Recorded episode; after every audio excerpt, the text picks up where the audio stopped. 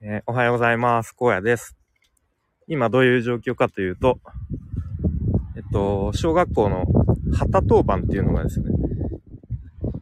月に1回ぐらい回ってくるので、それをやった後の帰り道です。まあ、あの、単純に横断歩道に立って子供たちが来たら、えーボタンを押して、旗で、あの、旗を持って立つっていう、まあそれだけなんですけれども。で、まあ今その帰り道ですね。なんとなく、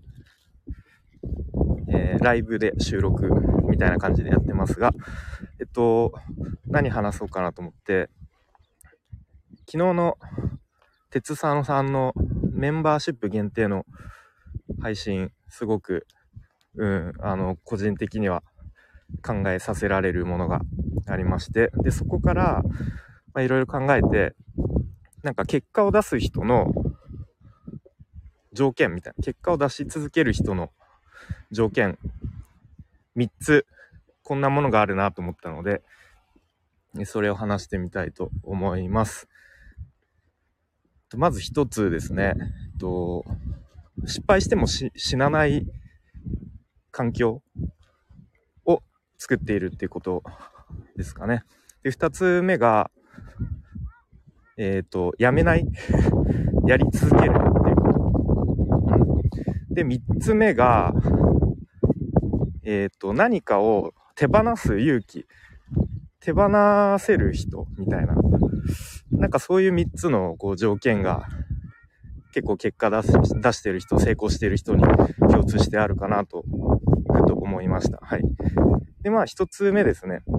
まあ、失敗しても死なないっていう状況。例えば僕で言うと、まあ今会社員ですけれども、うん、例えば、まあ、会社員で、こういわゆる副業ってやると時間がないんで、こう、よし、もう会社辞めて、独立してフリーランスで稼ぐんだみたいな感じで、こういう、いわゆる勇者モードみたいになって、会社辞めて、やってみると。で、まあ、大体きっと失敗すると思うんですけれども、やっぱり本業の収入がないと、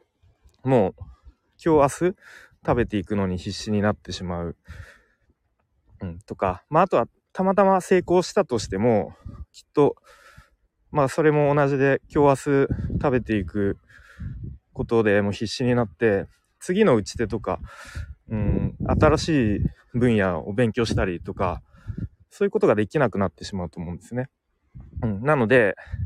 やっぱり本業の収入で、まあ一定、毎月安定した収入を得つつ、こう、まあ、副業でちょっとうまくいかなくても、その生活が破綻するっていうことはないっていう状況がすごく大事なのかなと、うん思いました。で、二つ目ですね、やめない。とにかく続けること。で、僕で言うと、まあ、ちょうど3年前ぐらいから、ちょっと本業以外で何かスキルを身につけて、えー稼ぐんだみたいな感じで始めましたが、まあ、早い人だともう1年とかで副業で稼ぎ始めてたんですね、周りを見ると。うん。なので、僕は本当になかなか結果が出なくて、まあ、途中で、うーん、や、やめそうになったこともあったような気もしますが、うん、そこでやめなくて、やっと最近になって、それこそ Kindle 本の表紙デザインとかのお仕事をいただけるようになったっていうとにかくやめなくてよかったなと。うん。